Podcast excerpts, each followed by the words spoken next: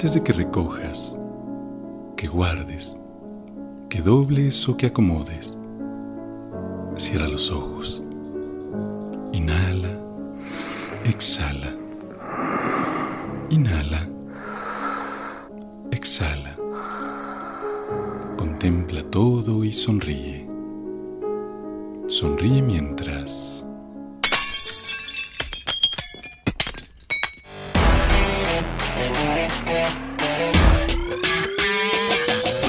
Rompes, rasgas, quemas, arrugas y tiras una y otra y otra vez. Que solo destruyendo y construyendo se llega a El Tiradero. A El Tiradero. Un lugar abierto para todas aquellas personas o artistas que quieran compartir, sin pudores ni recelos, sus propios tiraderos.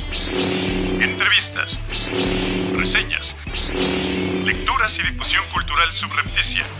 Sean todos bienvenidos para perderle el miedo al caos y convertirnos en quimeras, aunque sea por unos momentos. Tal vez así encontremos algo dentro de El Tiradero. El Tiradero.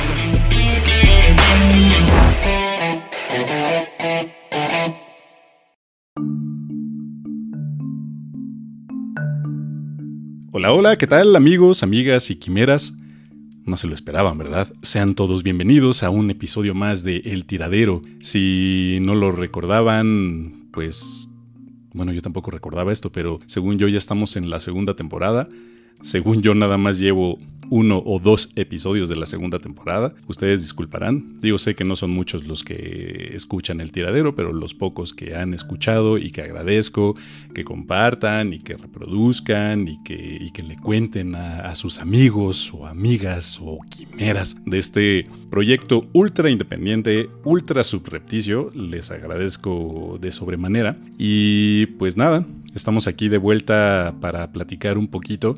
Bueno, no, no para platicar un poquito, sino para leer, porque ustedes sabrán que en este episodio me estoy yendo, digamos, a la fácil. No estoy armando ahí un guion como regularmente llego a hacer en otros, en otros episodios, porque el guion lleva tiempo. Ustedes saben que eso lleva tiempo.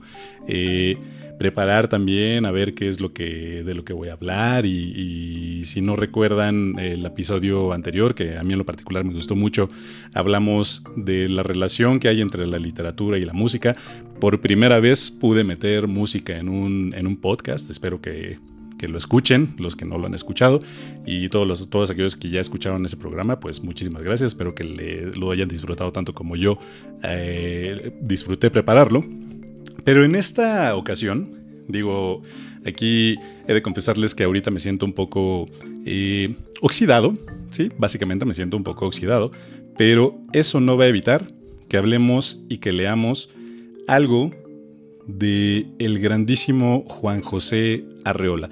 Seguramente ustedes lo han escuchado pues por ahí, seguramente en algún momento, si, si andan más o menos por la rodada en la que yo ando, que han de saber que ya cumplí 40 años, ya está hablando de este lado del micrófono un cuarentón, seguramente en algún momento llegaron a ver en algún programa del 11, del 22, o incluso me parece que pues, especiales que salieron tanto en Televisión Azteca como en Televisa, me parece que más en, Televisa, pues Juan José Arrola era una figura importante que tuvo esta relación cercana con los medios, una relación que, que desde mi punto de vista se asemeja mucho a la relación con los medios que tuvo en su momento Carlos Monsiváis. Digo, Carlos Monsiváis sí ya llegó a un extremo de que lo llegaban a invitar absolutamente a todos los lugares y él era como, como la jonjolí de todos los moles.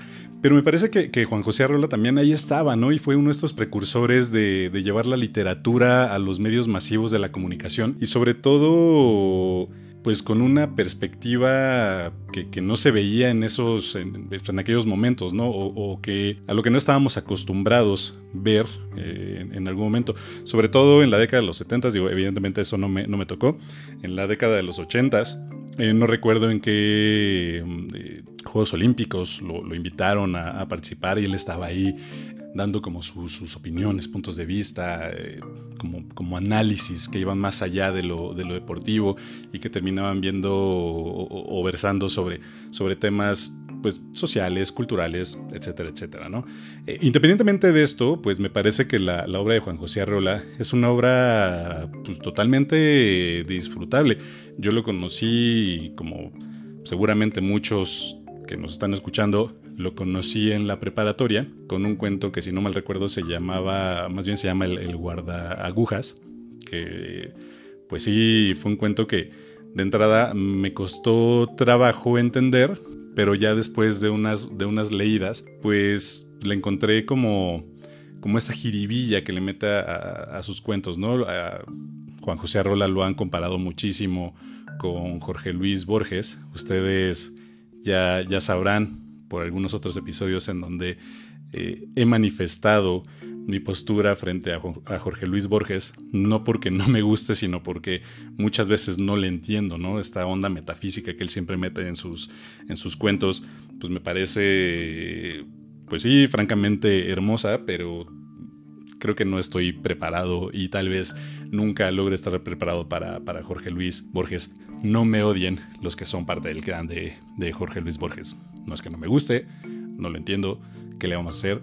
así soy de idiota. Pero Juan José Arreola tiene unos cuentos maravillosos y, lo más chingón de Juan José Arreola es este uso de la, de la prosa, ¿no? Casi casi prosa poética que tiene. Muchos de sus cuentos son, son muy cortos, no son cuentos inentendibles. Utiliza varios estilos, ¿no? De repente puedes estar leyendo un cuento y parecería que eh, es un comercial, ¿no? Eh, otro cuento y parecería que estás escuchando algún reportero, ¿no? dando la nota. Vaya, si no han entrado a la obra de Juan José Arrola, me parece sumamente importante que lo hagan. Saben que no hay pretextos en estas, en estas épocas. Pueden encontrar muchos de sus cuentos en muchas páginas eh, en internet, pero aquí literalmente eh, el que no encuentra cosas es porque no quiere buscar absolutamente nada. Y pues bueno, Internet prácticamente nos da casi todo peladito y a la boca. Así como me da peladito a la boca, pues una, una breve semblanza, digo, para que vayan sabiendo más o menos de qué lado va más iguana. Y es una semblanza pequeña que encontré en la página de la Fonoteca Nacional, que me pareció prudente compartir con ustedes y que publicaron a, razón de los 100 años de, Juan José Arriola. ¿no? Él nació el 21 de septiembre de 1918 y pues falleció el 3 de diciembre de 2001. Ya llovió, queridos amigas, amigos y quimeras. Y bueno, Juan José Arreola no nada más es uno de los autores fundamentales de nuestra literatura y uno de los grandes maestros de numerosos escritores que tuvieron la suerte de asistir a sus talleres literarios. Aquí cabe señalar que Juan José Arreola fue uno de los primeros impulsores de los talleres literarios que hoy por hoy ya pululan por todos lados, que no todos son buenos, evidentemente, pero imagínense tener a, Juan José Arreola dando estos talleres, ¿no? Dicen que era, que era maravilloso, que, que, siempre llevaba con su capa, que sacaba a los alumnos a pasear ahí, eh, me parece que en las islas de, del UNAM. Eh, pues imagínense, ¿no?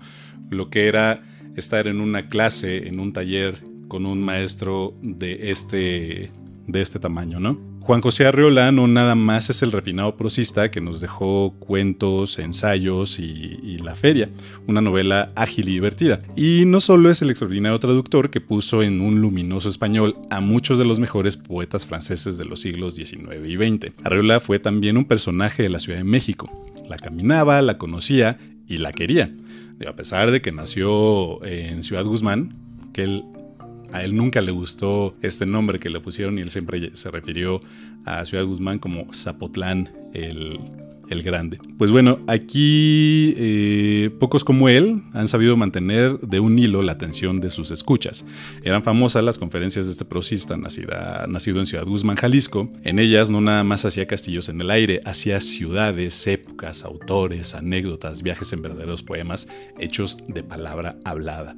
Arriola fue un escritor público, acudía a los medios de comunicación, daba conferencias, talleres y era cotidianamente entrevistado en programas de televisión, por lo que logró logró ser uno de los escritores más conocidos de México.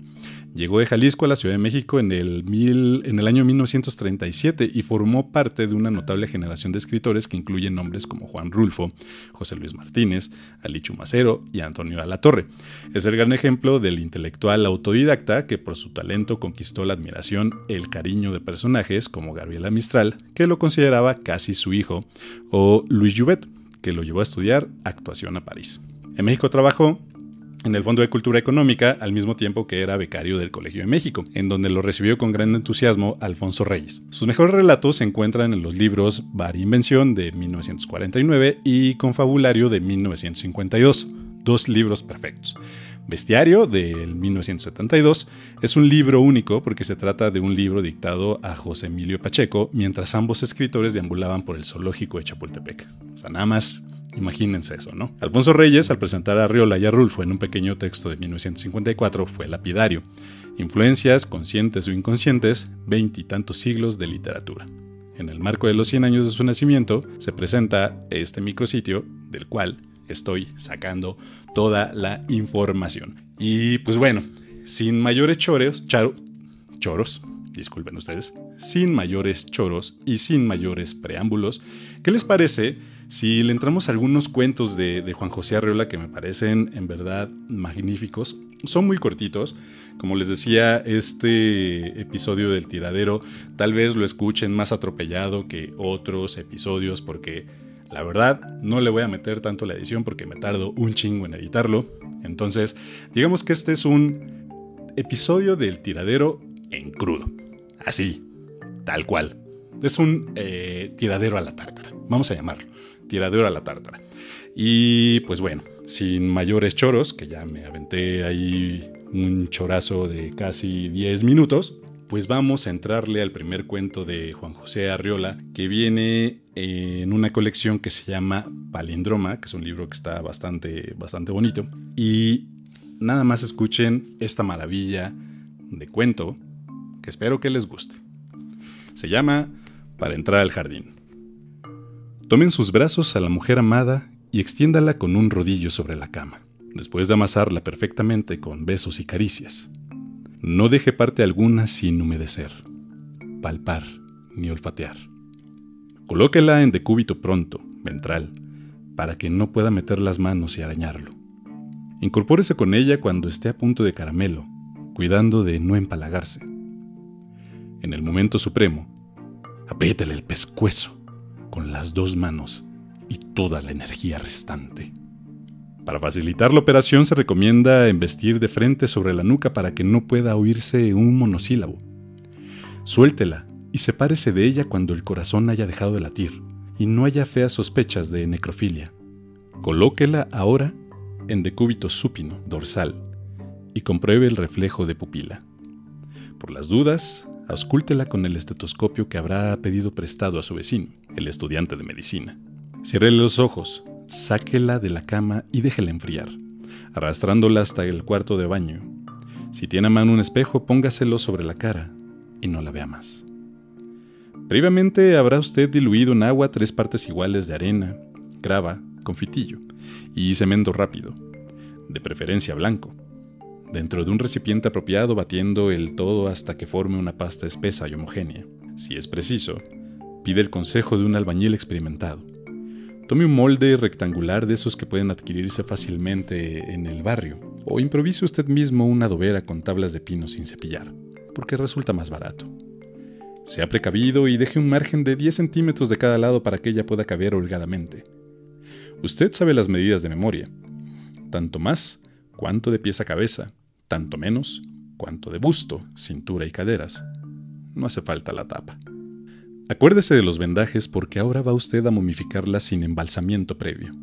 Use la banda ortopédica enyesada de 5 centímetros de ancho y conforme a las instrucciones que vienen en el paquete, humedézcala y empiece por la punta de los pies siguiendo el método de la 18 o más bien, 18 dinastía faraónica, procurando que el conjunto quede lo más apretado posible la crisálida en su capullo eterno que ya no podrá volar más que en su memoria, si usted puede permitirse ese lujo.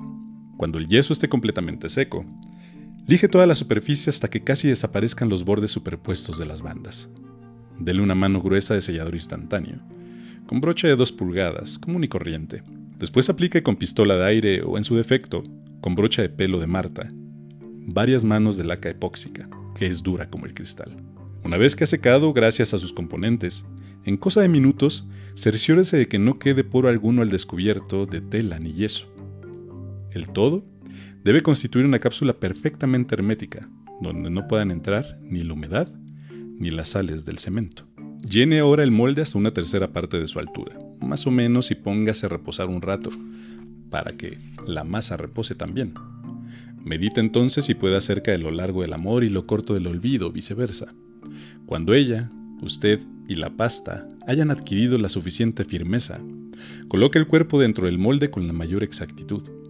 Una vez calculada la resistencia de los materiales empleados, vierta sobre ella el resto del concreto fresco después de agitarlo muy bien. Aquí se recomienda arrodillarse y modular una canción de cuna con trémolo bajo y profundo, o el salmo penitencial que más sea de su agrado. Si es posible, hay que utilizar un vibrador eléctrico. Si no, plana y cuchara. Antes de que ella desaparezca para siempre, usted puede naturalmente darle el último adiós sobre todo para comprobar que sus labios y sus ojos ya no le dicen nada, debidamente vendados y amordazados como están. Cuando el molde esté a punto de desbordarse, déjelo a la intemperie y váyase a dormir bien abrigado porque tendrá que madrugar. Al día siguiente y antes de salir el sol, cabe una fosa al ras del suelo a la entrada del jardín, justamente en el umbral, y ponga en ella el lingote de cemento, sirviéndose para el traslado solitario de plataforma, cuerdas y rodillos con piedritas de río con teselas de mosaico italiano puede hacerse una verdadera obra de arte, según el gusto de cada quien, evidentemente. La palabra welcome es la más aconsejable siempre que esté rodeada de flores y palomas alusivas, para que todos la entiendan y la pisen al pasar. Precaución. Procure, en la medida de lo posible, que la policía no ponga los pies sobre esta lápida amorosa, hasta que la superficie esté completamente seca. Y si lo interrogan, diga la verdad. Ella se fue de la casa en traje sastre, color beige y zapatos cafés.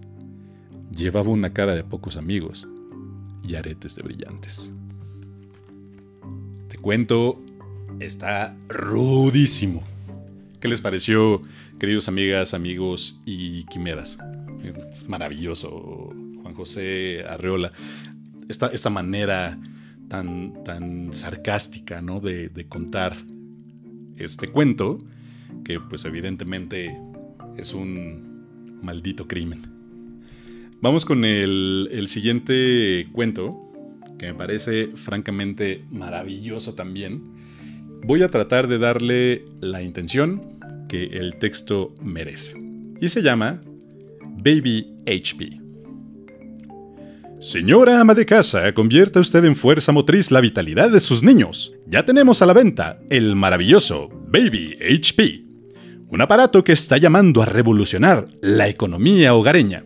El Baby HP es una estructura de metal muy resistente y ligera que se adapta con perfección al delicado cuerpo infantil, mediante cómodos cinturones, pulseras, anillos y broches. Las ramificaciones de este esqueleto suplementario recogen cada uno de los movimientos del niño, haciéndolos converger en una botellita de Leiden que puede colocarse en la espalda o en el pecho, según necesidad. Una aguja indicadora señala el momento en que la botella está llena, entonces usted, señora, debe desprenderla y enchufarla en un depósito especial para que se descargue automáticamente. Este depósito puede colocarse en cualquier rincón de la casa y representa una preciosa alcancía de electricidad disponible en todo momento para fines de alumbrado y calefacción, así como para impulsar alguno de los innumerables artefactos que invaden ahora y para siempre los hogares. De hoy en adelante usted verá con otros ojos el agobiante ajetreo de sus hijos, y ni siquiera perderá la paciencia ante una rabieta convulsiva pensando que es fuente generosa de energía. El pataleo de un niño de pecho durante las 24 horas del día se transforma, gracias al Baby HP, en unos útiles segundos de tromba licuadora, o en 15 minutos de música radiofónica. Las familias numerosas pueden satisfacer todas sus demandas de electricidad instalando un Baby HP en cada uno de sus vástagos, y hasta realizar un pequeño y lucrativo negocio, transmitiendo a los vecinos un poco de la energía sobrante. En los grandes edificios de departamentos pueden suplirse satisfactoriamente las fallas del servicio público, enlazando todos los depósitos familiares. El Baby HP no causa ningún trastorno físico ni psíquico en los niños, porque no cohibe ni trastorna sus movimientos. Por el contrario, Algunos médicos opinan que contribuye al desarrollo armonioso de su cuerpo, y por lo que toca su espíritu, puede despertarse la ambición individual de las criaturas, otorgándoles pequeñas recompensas cuando sobrepasen sus récords habituales. Para este fin, se recomiendan las golosinas azucaradas, que devuelven con creces su valor. Mientras más calorías añadan a la dieta del niño, más kilovatios se economizan en el contador eléctrico. Los niños deben tener puesto día y noche su lucrativo HP. Es importante que lo lleven siempre a la escuela, para que no se pierdan las horas preciosas del recreo, de las que ellos vuelven con el acumulador rebosante de energía.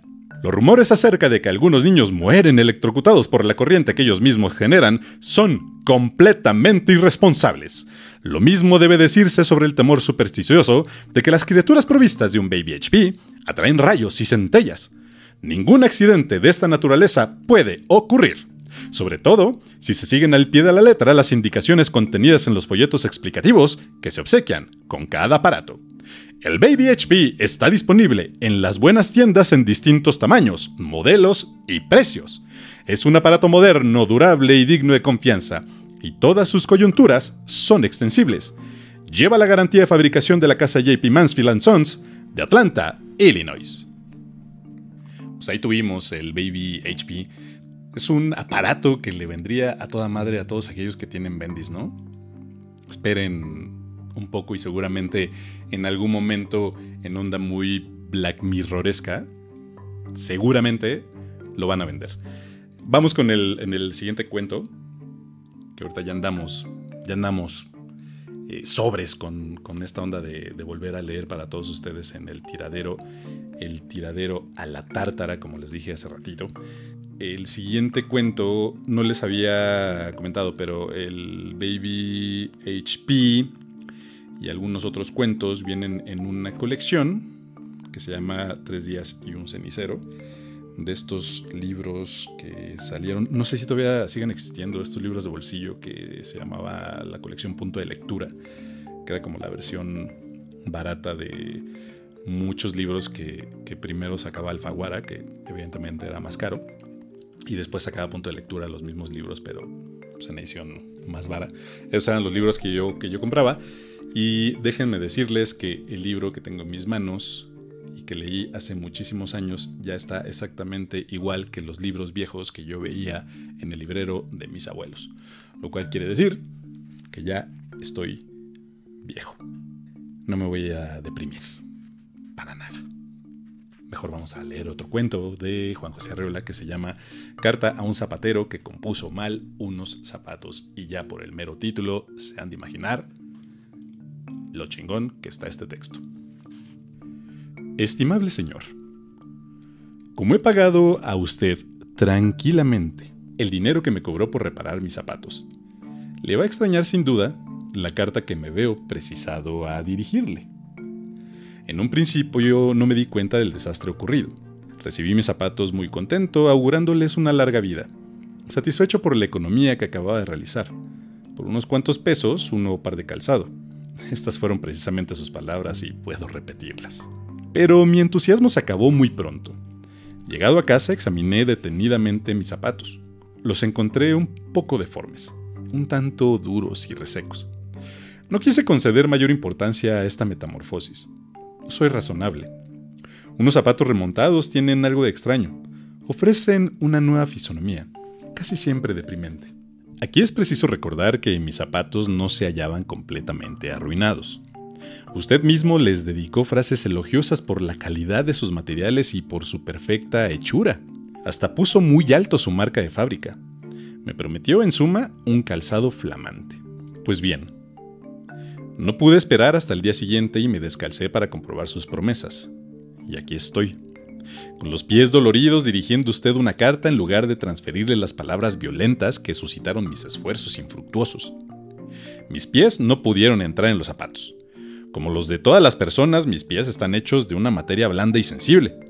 Me encontré ante unos zapatos de hierro. No sé cómo ni con qué artes se las arregló usted para dejar mis zapatos inservibles. Ahí están, en un rincón, guiándome burlonamente con sus puntas torcidas. Cuando todos mis esfuerzos fallaron, me puse a considerar cuidadosamente el trabajo que usted había realizado. Debo advertir usted que carezco de toda instrucción en materia de calzado. Lo único que sé es que hay zapatos que me han hecho sufrir y otros, en cambio, que recuerdo con ternura. Así de suaves y flexibles eran. Los que le di a componer eran unos zapatos admirables que me habían servido fielmente durante muchos meses. Mis pies se hallaban en ellos como pez en el agua, más que zapatos parecían ser parte de mi propio cuerpo, una especie de envoltura protectora que daba a mi paso firmeza y seguridad. Su piel era en realidad una piel mía, saludable y resistente. Solo quedaban ya muestras de fatiga. La suela sobre todo, unos amplios y profundos adelgazamientos me hicieron ver que los zapatos iban haciendo extraños a mi persona y que se acababan. Cuando se los llevé a usted, iban ya a dejar ver los calcetines. También habría que decir algo acerca de los tacones. Piso defectuosamente. Y los tacones mostraban huellas demasiado claras de este antiguo vicio que no he podido corregir. Quise, con espíritu ambicioso, prolongar la vida de mis zapatos. Esta ambición no me parece censurable, al contrario, es señal de modestia y entraña una cierta humildad. En vez de tirar mis zapatos, estuve dispuesto a usarlos durante una segunda época, menos brillante y lujosa que la primera. Además, esta costumbre que tenemos las personas modestas de renovar el calzado es, si no me equivoco, el modus vivendi de las personas como usted. Debo decir que del examen que practiqué a su trabajo de reparación he sacado muy feas conclusiones. Por ejemplo, la de que usted no ama su oficio. Si usted dejando aparte todo resentimiento viene a mi casa y se pone a contemplar mis zapatos, ha de darme toda la razón. Mire usted qué costuras. Ni un ciego podía haberlas hecho tan mal. La piel está cortada con inexplicable descuido, los bordes de la suela son irregulares y ofrecen peligrosas aristas. Con toda seguridad usted carece de hormas en su taller, pues mis zapatos ofrecen un aspecto indefinible. Recuerde usted, gastados y todo, conservaban ciertas líneas estéticas y, ahora... Pero introduzca usted su mano dentro de ellos. Palpará usted una caverna siniestra, el pie tendrá que transformarse en reptil para entrar, y de pronto un tope, algo así como un quicio de cemento poco antes de llegar a la punta. ¿Es posible? Mis pies, señor zapatero, tienen forma de pies. Son como los suyos, si es que acaso usted tiene extremidades humanas. Pero basta ya, le, decía que usted no le tiene amor a su oficio y es cierto. Es también muy triste para usted y peligroso para sus clientes, eh, que por cierto no tienen dinero para derrochar. A propósito, no hablo movido por el interés, soy pobre pero no soy mezquino. Esta carta no intenta abonarse la cantidad que yo le pagué por su obra de destrucción, nada de eso. Le escribo sencillamente para exhortarle a amar su propio trabajo. Le cuento la tragedia de mis zapatos para infundirle respeto por ese oficio que la vida ha puesto en sus manos, por ese oficio que usted aprendió con alegría en un día de juventud. Perdón, usted es todavía joven. Cuando menos tiene tiempo para volver a comenzar si es que ya olvidó cómo se repara un par de calzado. Nos hacen falta buenos artesanos que vuelvan a ser los de antes, que no trabajen solamente para obtener el dinero de los clientes, sino para poner en práctica las sagradas leyes del trabajo, esas leyes que han quedado irremisiblemente burladas en mis zapatos. Quisiera hablarle del artesano de mi pueblo que remendó con dedicación y esmero mis zapatos infantiles, pero esta carta no debe catequizar a usted con ejemplos. Solo quiero decirle una cosa. Si usted, en vez de irritarse, siente que algo nace en su corazón y llega como un reproche hasta sus manos, venga a mi casa y recoja mis zapatos. Intente en ellos una segunda operación, y todas las cosas quedarán en su sitio. Yo le prometo que si mis pies logran entrar en los zapatos, le escribiré una hermosa carta de gratitud, presentándolo en ella como hombre cumplido y modelo de artesanos. Soy, sinceramente, su servidor. Ahí está. Esta, esta carta. Yo creo que todos. Todos hacemos exactamente lo mismo en el, en el trabajo, ¿no? Esta onda pasiva agresiva que.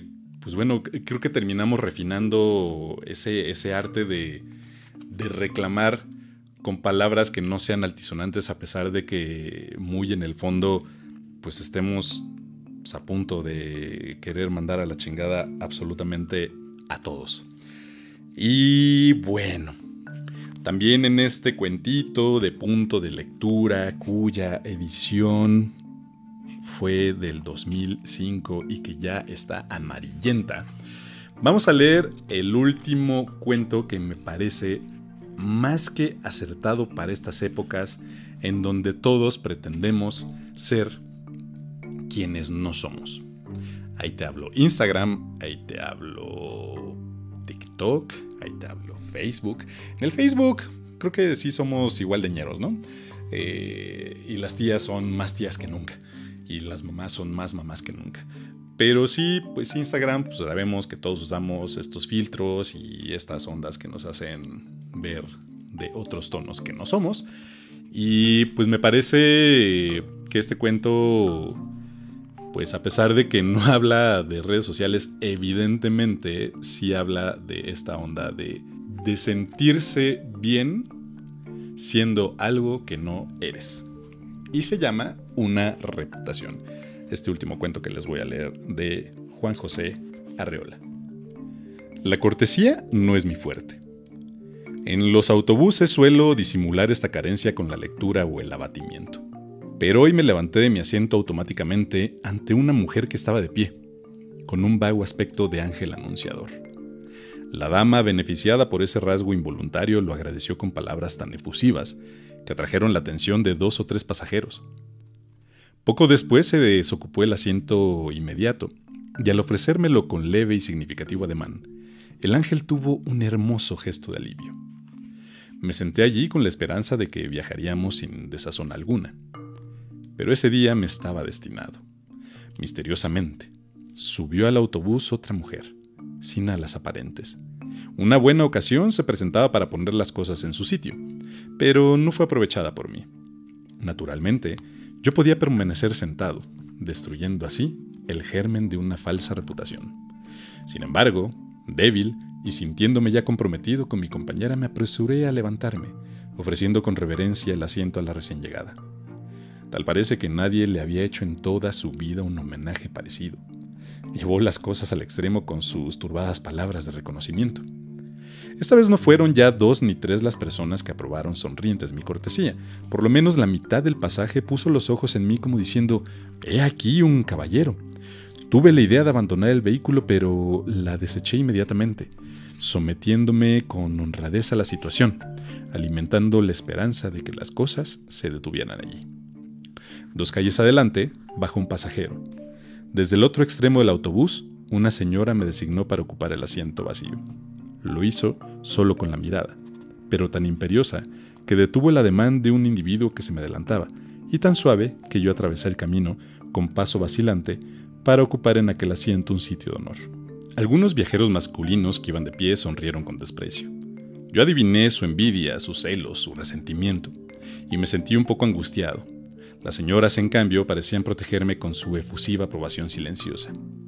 Una nueva prueba, mucho más importante que las anteriores, me aguardaba en la esquina siguiente.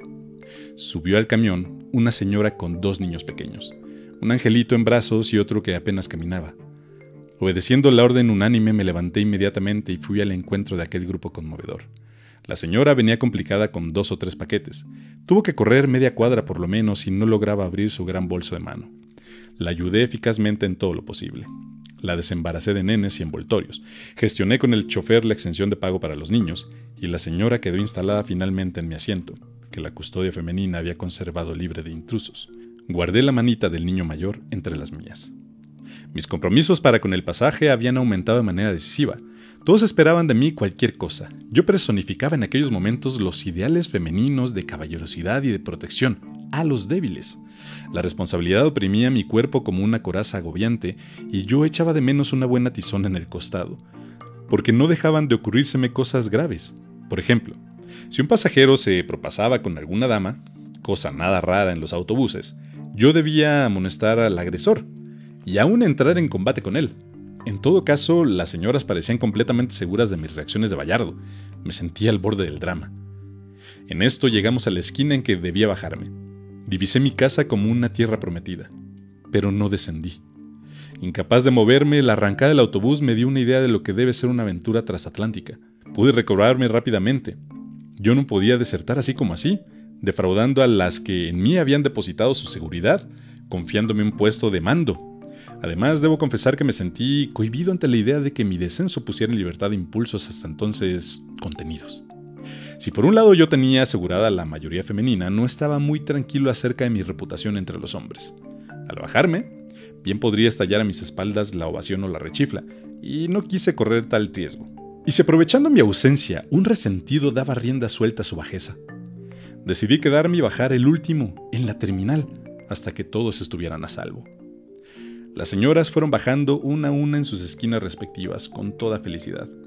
El chofer, santo Dios, acercaba el vehículo junto a la acera, lo detenía completamente y esperaba que las damas pusieran sus dos pies en tierra firme. En el último momento, vi en cada rostro un gesto de simpatía, algo así como el esbozo de una despedida cariñosa. La señora de los niños bajó finalmente, auxiliada por mí, no sin regalarme un par de besos infantiles que todavía gravitan en mi corazón, como un remordimiento.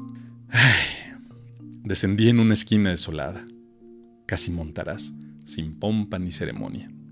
En mi espíritu había grandes reservas de heroísmo sin empleo, mientras el autobús se alejaba vacío de aquella asamblea dispersa y fortuita que consagró mi reputación de caballero. ¿Qué, ¿Qué, les pareció este cuento, amigos, amigas y quimeras? ¿Qué les pareció Juan José Arreola? Eh, espero que si no habían escuchado jamás o leído jamás algo de, este escritor, pues bueno, espero que se animen a seguir buscando más de él, porque pues sí está bien chido. Y pues miren, ya nada más para, terminar y despedirme, muchas gracias a todos, eh, a todos ustedes que le han, dado, le han dado play a este episodio de El tiradero a la tártara. Ah, hay, una, hay un aviso parroquial. Estamos a punto. Digo, sé que no son muchos, pero para mí son bastante significativos. Estamos a punto de llegar a las 666 reproducciones. Y esto, tal como lo dice la Biblia y como lo dice Iron Maiden, es el número de la bestia. Entonces, eh, estoy pensando hacer un episodio especial con rolas y con cuentos o con poemas, pues que hablen nada más y nada menos que del señor Patas de Cabra. Y espero que no se asusten porque la verdad es que es un tema que está súper recurrente en todos los ámbitos de la vida. Y, pues, en la literatura, en la música, en películas, en vaya, en todos lados está el chamuco, así como está Dios, pues también ahí está el chamuco. Entonces estoy bien emocionado porque si llegamos a las 666 reproducciones, pues voy a preparar ahora sí un programa con guion y toda la cosa, que no suene tan crudo y que no suene tan atropellado como este episodio del tiradero a la tártara, esperando que también les guste. Y para despedirnos, un microcuento de Juan José Arreola que viene en su librito de palindroma y que se llama Astronomía. Un aerolito gigantesco se acerca a la Tierra con velocidad de mil kilómetros por segundo. ¿Es usted un hombre de ciencia? Conteste rápidamente sí o no, para saber lo que anda haciendo en la zona del impacto. Muchísimas, muchísimas, muchísimas gracias por haber escuchado este episodio del tiradero a la tártara. Ya saben, compartan, den like, den amor, den todo lo que tengan que dar para que más y más banda se vaya uniendo a esta onda del tiradero, para que más y más banda nos pueda escuchar y pues para que podamos compartir. Si es que quieren escuchar de algún tema o saber de algún tema en particular o me quieren dar alguna propuesta de, programa o de pues tema, ¿no? Para, para hablar en el, en el tiradero, pues son más que bienvenidos. No se olviden de darnos like o de darme like en las publicaciones que les vaya mandando. Acuérdense que me pueden encontrar en mis redes como arroba gritonero en Twitter, me pueden encontrar como gritonero Chávez en Facebook.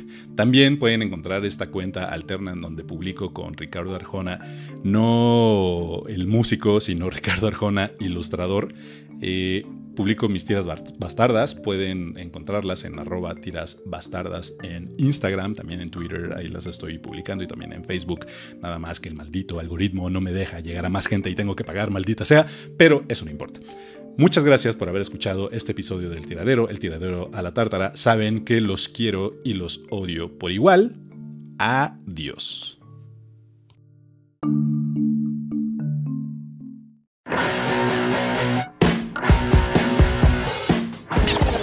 Ahora sí, ya terminaron de hacer su relajito.